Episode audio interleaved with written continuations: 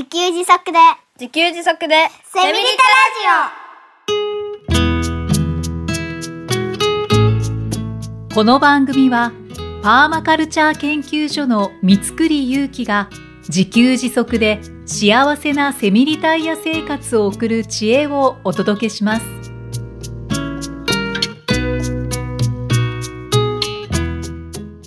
こんにちは。自給自足の専門家、パーマカルチャー研究所の三つくりゆうきです。こんにちは、進行役の生きみえです。三つくりさん、今回もよろしくお願いします。よろしくお願いします。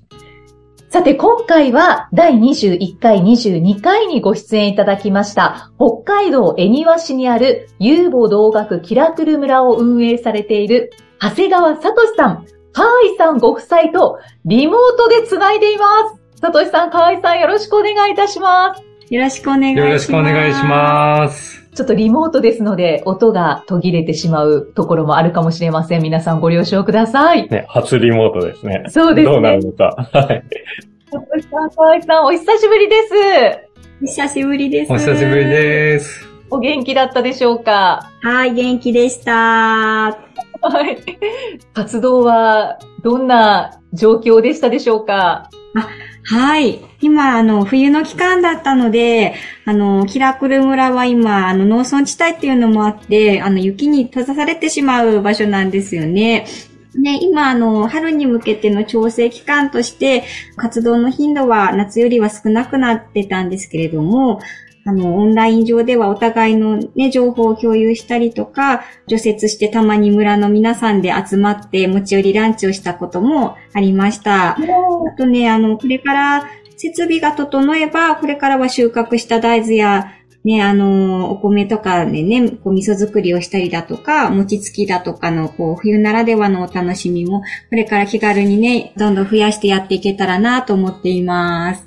冬の間は結構準備に勤しんでいた感じでしょうか？そうですね。あの、ちょっとこう、一年目、去年がね、一年目だったので、あの、それをやってみて、あの、感じたこととか、そういうのを踏まえて、こう、来年どうしていくかっていうことを考える調整期間としてもね、あの、させてもらっていました。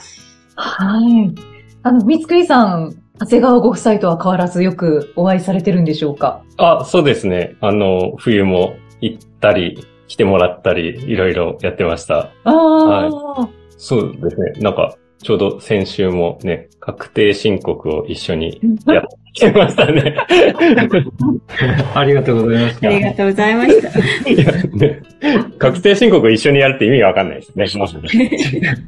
受験仲間みたいな。まあなんか僕が個人事業8年か7年かで、うんで、しかもね、確定申告僕好きなんですよね。うんで、あの、かわいちゃんが苦手にしてたり、あの、会計ソフトの使い方とかね、まあ僕が好きなので、お教えする感じでうん、いろいろあったりしてました。ああ、本当ですか？はいでも助けられてました。いだなんて私も教えてもらいたいぐらいです。ね、やっぱりあの、このね、遊母同学キラクル村の発展が、まあ、そのまんま僕らの発展というか、ママカルチャー研究所のね、あの発展というか、もう本当、だから、この長谷川夫妻が遊母同学キラクル村をはい。やってくれてることで、ね、僕が遊母同学がいいんですとかって言ってても、まあ、遊母同学ってそもそも僕が作った言葉で、あの、ね、まだ認知されていない言葉、うん。これから認知されていく言葉なので、言葉だけでは伝わらないじゃないですか。はい。だけど、こうやって長谷川夫妻が形にしてくれて、しかも、遊母同学キラクル村なんて言って、村を作り、人を集めてくれていることで、ああ、あこういう感じが遊母同学なんだねって伝わっていくんですよね。ということで、もう、もうなんか、いつもありがとうございます。こちらこそありがとうございます。ありがとうはい、そんな感じです。はい。そう、今年、2023年が運営2年目となる遊母同学キラクル村でございます。村民の募集が始まったんですよね。はい、そうです。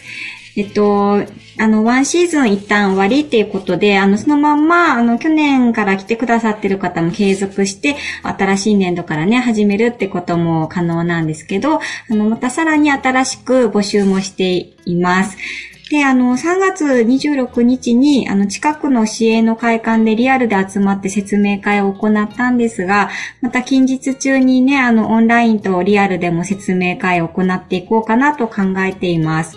のキラクル村は、あの、自然に沿った自分らしい生き方をしていきたいって考えている人だとか、あと仲間と一緒に幸せな未来を作っていきたいという人を募集しています。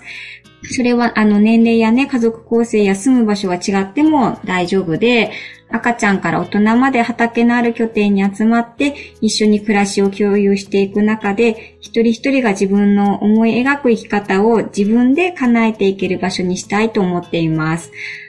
細かい内容は説明会でね、しっかりお伝えしていただいてるんですが、あの、キラクル村での活動は自給自足をテーマにしています。といっても、ゆうきさんの発信にあるようにね、あの、自給自足のイメージのハードルをいかに低くして、楽しみながらやっていくかっていうことを大切にしてるので、まずは笑顔を自給自足するっていうことからだと思っています。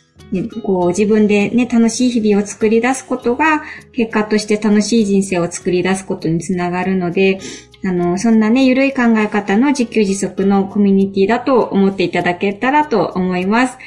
興味のある方はね、ぜひ今後の発信を見ていただけると嬉しいなと思っています。ありがとうございます。今、三つくりさんがあるワードで、おーってなってました。いや、そうですね。あの、メモ取ってたんですけど、笑顔を自給自足って。メモ取ってもらっちゃった。ね、そうそう、あの、ね、第21回、22回に出演していただいて、そう、有語動学キラクル村の話をしていただいたんですけど、そうそう、改めて、この村は別に、な、なんでしたっけ？あの、通いに来る村なんだよっていう話。すぐ村ではなくですね。そうですね。そう、その辺の話をなんか聞いていいですか？そうですね。あの、前回聞いてらっしゃらない方に向けてってことですよね。そうそうそうそう。うんうん、そうですね。あの、村っていう名前がついてるんですけど、あの、多世代で交流できればいいなっていう思いを込めて村っていう風にしてるんですよね。あと、こう、暮らしの日常っていうか、そういうイメージで、村っていう雰囲気がいいなと思ってるんですけど、場所が北海道の恵庭市なので、あの、そこの近隣の方もね、もちろん来てもらってるんですけども、あの、そこにこだわらず、あの、もうちょっとね、離れたとこから来てらっしゃる方もいるし、あのずっとそこにみんなが本当に一緒に毎日毎日暮らしてるってわけではなくて、あの、まあ、一応シーズン中自由に出入りはできるんですけど、まあ、皆さんちゃんとご自宅があって、そこから通って畑の拠点でこうみんなが集まってているっていう暮らしですね。あ、暮らしというか場所ですね。伝わりますかね？なんか あの、広さ的にはどれぐらいなんでしたっけね？広さ的には、うんと、普通の一軒家とかそういうレベルじゃなくって、あの、やっぱり畑、農村地帯なので、周りはもう見渡す限り田園風景っていう感じ の場所なんですよね。で、その一角に、あの、プレハブ小屋があって、で、車もね、十分に止める場所があって、で、あの、畑も、共同畑とさらに個人畑も何人かの方が十分に使っていただける広さがあります。はい、ありがとうございます。はい。かなり広いですよね、だから。ね、あの、何人も集まれて、すごい広々遊べる場所なので、うん、うん。そうそう。それで、なんか面白いのは、やっぱり、その、そこにいつ来てもいいっていうのが面白いですよね。ああ。うん。の、村民さんはってことですけれども、うん。みんなどういうふうに過ごしてるんですか？えっと、皆さんね、あの、土日はやっぱり、あの、ご家族で来られてる方は、あの、お父さんもね、一緒に交えてなので、みんなでご飯を食べようっていうふうに、ね、大人数でやってたり、あと平日は、未就学児のね、あの、幼児さんとかを連れてお母さんたちが集まって一緒に、のんびりね、おしゃべりしながら子供を遊ばせたりとか、あの、小学生でもね、あの、学校に行ってない方も、あの、遊びに来たりとか、本当自由にやっています。火遊びとかもしてますよね。まあ、火遊びっていうか、火遊びっていうか、これがあれですけど。あの、廃材がたくさんあって、それを燃やして、なんだっけ、ロケットストーブで燃やして、そのロケットストーブの火で料理をするっていうのを子供たちと一緒にやったりはい。っていうことやってますよね。はい、やってますね。あの、なんか、そういう、ちょっと危険なね、普通、住宅街とかではやれないようなことを、あの、今子供たちをね、こう見守りながら、なるべく手出し、口出ししないように、でも安全を守りながら、こう、いろんな体験をさせてあげるってことを大事にしています。そう、去年ね、あの、僕が行った時に、その、まあ、火遊びというか、このロケットストーブで火をつけて、えっと、かぼちゃを蒸すっていうのを子供たちと一緒にやって、うんすっごい面白かったですよね。僕が、まあ僕が面白かったんですよ。だからその話をしたくなったんですけど、あの、あのね、最初、あの、子供たちにやらせようと思って、僕は何も手出さず、あの、火つけて、でもやっぱりね、うまくつかないんですよね。うんで、あの、なんか、じゃあこう、こうやるんだよって、こう、一応僕タイで毎日火を使っていたので、やったら、なんか、おーおーってなって、うん、まあなんかこんな風に、こういう火を使うスキルってほどでもないけど、うん、経験をね、してもらったらいいなってその時思いました。うんえっていうのはもう、あの、ほんの一コマなんですけど、はいあの、はい僕がね、すごく面白かったので、うん。えっと、だから、キラクル村では、そんな広い場所があって、あの、村民さんたちは自由に行き来して、長谷川家がいなくてもいいんだもんね。はい。はいはい。うんうんうん自由に来て、自然の中で遊ぶように暮らし、働き、学ぶ、遊歩道学を実現されていらっしゃいます。はい。まとめましたね。ありがとうございます。あ、そうそう、思ったのは、あの、この回だけを聞くリスナーさんもいるかなとか思って。そうですよね。はい。ねえでもまあぜひ、ね、第21回、22回もお聞きいただきたい。そうですね。あの、スペシャルな回となっておりますので、第21回と22回です。はい。北海道で収録しました。そうなんですね。あの、イキさんに北海道の恵庭市、まさにそのキラクル村の場所に来てもらって、はい。オフグリッドハウスで。はい。収録して、ね、だんだんと日が暮れていった、あの、まあ、ちょっとリスナーさんに全然伝わんないんですけど。いい雰囲気の中で。はい。はい。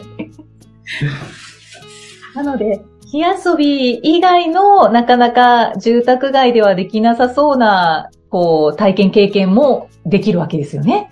そうですね。あのー、小屋作りをね、夫の方に担当してもらってるんですけど、電動ドリルとか、あの、ノコギリとか、そういったものを使ってる姿をね、子供たちが見て、僕もやりたいっていうシーンがあったら、あの、夫がこう教えながらね、やらせてあげるっていうこともよくある風景だったりしますね。あと、あの、一からカレーライス作りっていうのをやってて、あの、畑で本当に田んぼを作って、本当に田植えして稲刈りやって、あの、ご飯をそこで炊いたり、野菜も育てて収穫してカレーの具材にしたりとかっていうのがすごく楽しかったなと思います。もう最高。ね超幸せですよ。あれやってる。すべてが自給自足ですよね。うん、ありがとうございます。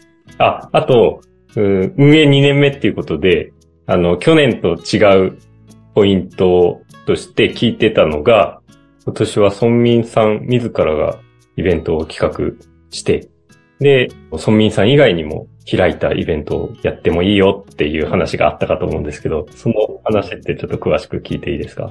あ、はい。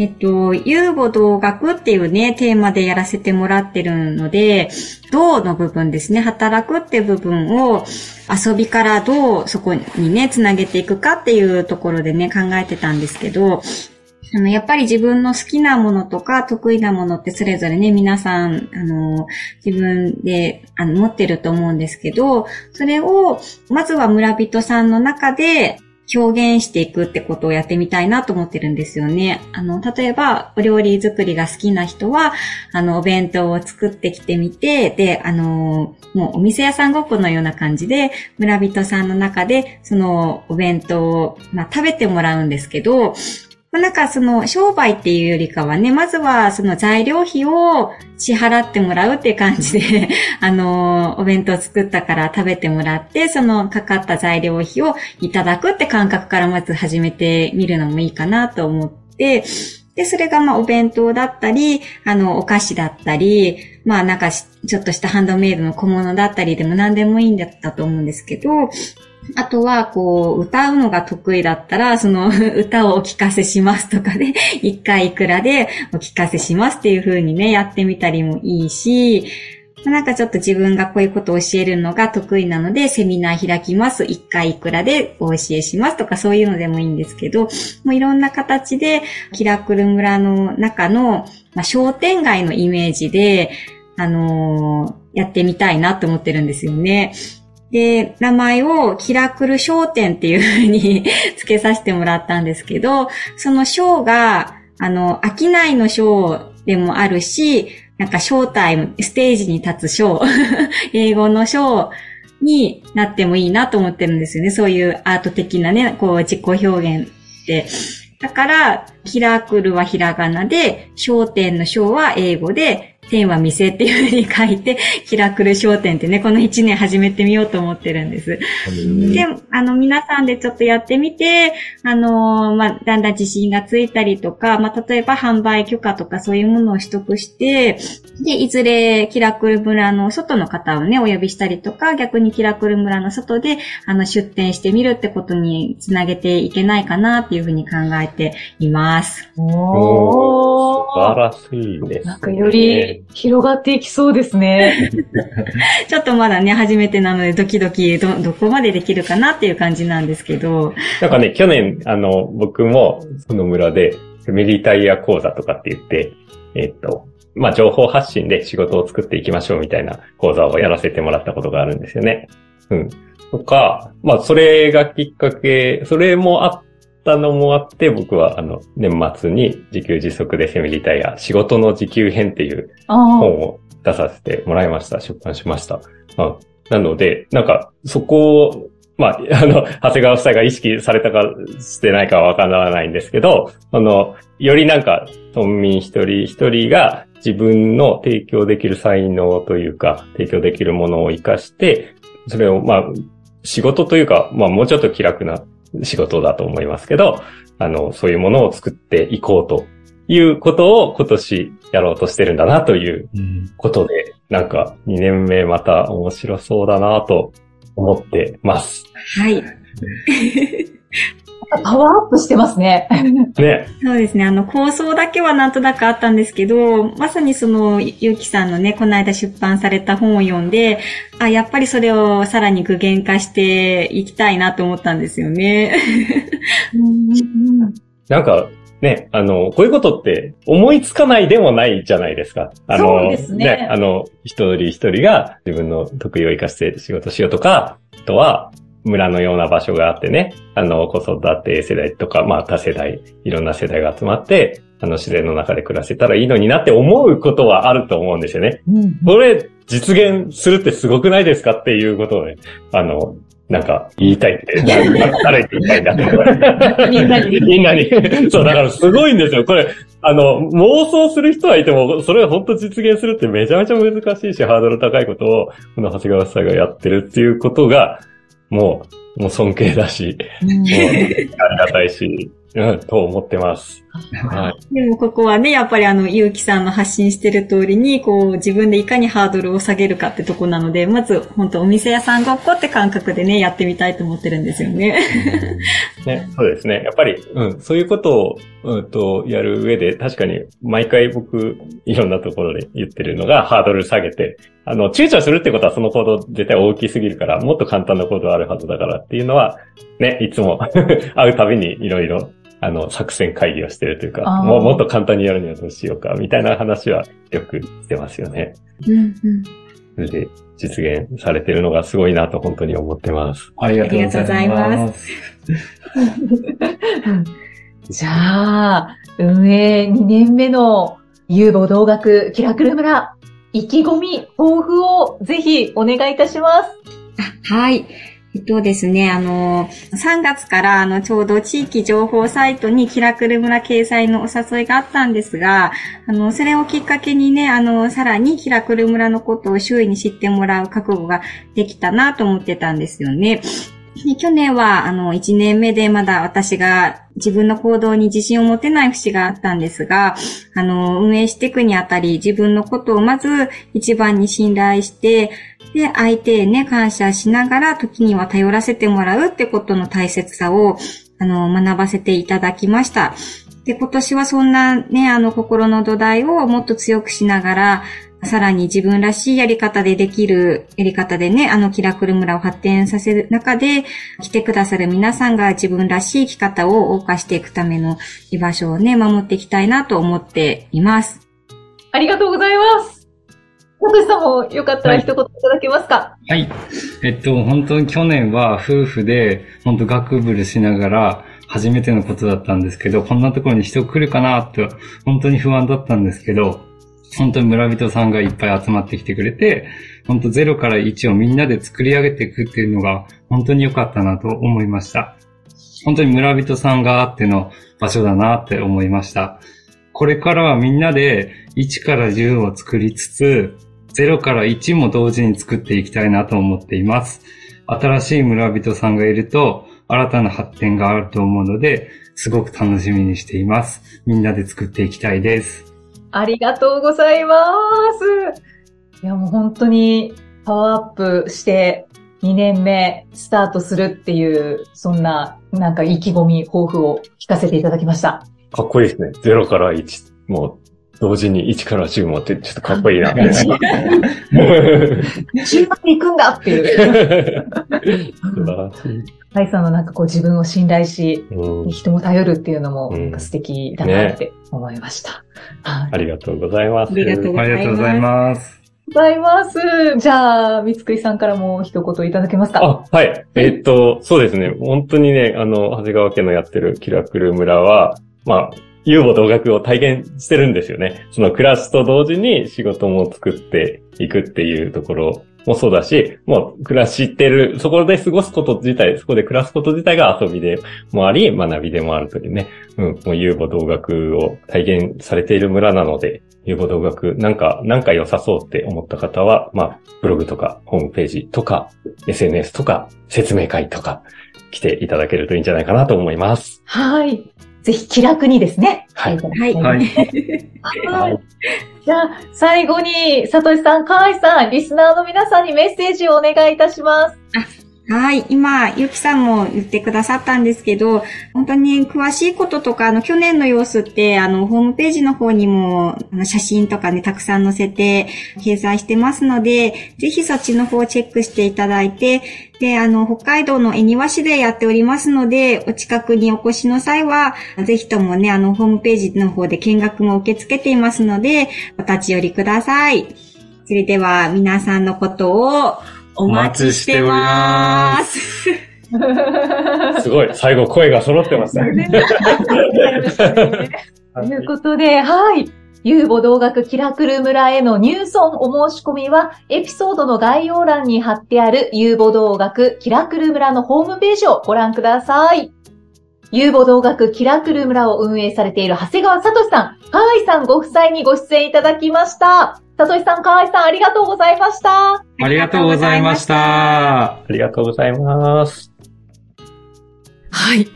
リモートで、はい。初リモートで、本当ですね。初リモートでできますね。できましたね。うんだからなんか、あの、他の人もリモートで招くっていうことが、これからやっていけるかもってちょっと今思いました。あ、確かに。ね。そうですね。はい。はい。リモートであの、長谷川ご夫妻とうんつなぎましたけれども、はい。いあの、長谷川ご夫妻のお話を聞いて、三つくりさんいかがだったでしょうか？や、なんか頼もしいですね。うん ね、あの、いや、さっきも言ったんですけど、やっぱり本当こうだったらいいなって思うことを、なんか本当に実現してるっていうのがね、すごいなと。で、えっと、本当にそういう風の、なの、いいなって思った人は、まあ、ある意味、村民になるだけで、その、遊母同学を実現というか体感、経験できるっていう場を作ってくれたので、うん、もう本当すごいな。何回もすごい、すごいすごい言ってるんですけど。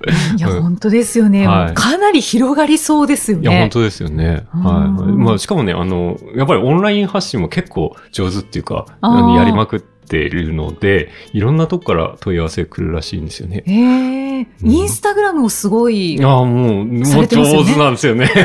発信がね、すごいなと思って見てますうん。オンラインもリアルも。うん、やっぱね、リアルもあってオンラインもやるっていうと、もう広がりが、もうね、どんどん大きくなっていきますよね。そうですよね。ええじゃあ、今年は、三つくりさんも講座をされたりする予定は？あ、したいなとは思ってますね。はい、はい。そうですね。じゃあ、ぜひ皆さんお楽しみに。はい。はい。まずは、あの、入村ご希望の方は、ホームページをご覧になってみてください。はい。はい。では、最後にメッセージをご紹介いたします。はい。あの、たくさんメッセージが届いておりまして。ねあだんだん最近紹介しきれない感じになってきましたね。そうなんです。はいありがとうございますね追いついていないんですけれど、ポッドキャストネームみーこさん、30代女性の方からいただきました。第12回の子供たちとのエピソード、苦労したことはなかったとの言葉に感動と衝撃が走りました。自分の中の大前提に子供と過ごすことは大変という思い込みがあることに気づきました。自分自身が自然の中で過ごすと親子ともに楽で楽しいということをこれでもかと体験してきたにもかかわらず不要な思い込みで自分自身を苦しめていたように思います。子供たちこそスポンジのようにいろんなことを吸収できる、いわば遊母同学を体現してくれる先生のような存在ですね。良い学びになりました。ありがとうございます。というメッセージが届いておりました。ありがとうございます。これは、あれですね、第12回で、うんはいあの、うん、このみーこさんからいただいた質問だったと思うんですよね、確かね。ああ、そうですね。うん子供たちとの自給自足生活苦労はなかったですかっていうご質問に、まあ僕がね、あの、なかったっていう話をした、それについての感想をいただいたっていうことですね。はい、ははいい。。ありがとうございます。ううんん確かに子供と過ごすっていうのは大変っていう思い込みを持っている方って多い気がします。うん。まあまあ確かに大変な部分はもちろんあるんですけど、僕やっぱ思うのは、あの、環境変化にめちゃくちゃ強いって僕思いましたね。あうん。あの、一番思い出すのは、あの、パーマカルチャーファームに滞在してた時に、1年目滞在でまだ僕慣れてなかった時に、1週間ぐらい経った時に、水が止まったんですよね。あはい。出なくなったんですよね。でもなんか僕が一番焦っちゃって、うんあ、もうこれダメだって。こんな、あの、水なかったら一日たりとも生きていけないじゃないか。もうここさすがに無理だった俺たち日本に帰ろう。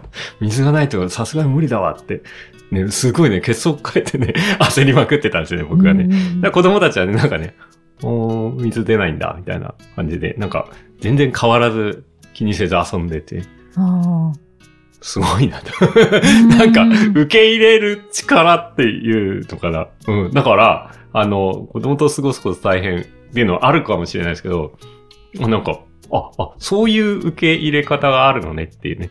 うん。さっきミーコさんのメッセージで、遊母同学を体現してくれる先生のような存在ですね。と子供がね、うんそんなメッセージありましたけど、うん。まさにね、そういう部分もあるので、はい。うん。心強いです。そういう風に見るとね。ううんん。そういう面もありますんで。うんはいそうですね。ある意味動じない。うん、そうですね。うんはい。みーこさんメッセージありがとうございまし。ありがとうございまこの番組ではメッセージやご感想を随時お待ちしております。エピソードの概要欄に記載のパーマカルチャー研究所ホームページのお問い合わせフォームからお気軽にお寄せください。そして、ポッドキャストレビューへの書き込みも大歓迎でお待ちしております。三つくりさん、今回もありがとうございました。はい、ありがとうございました。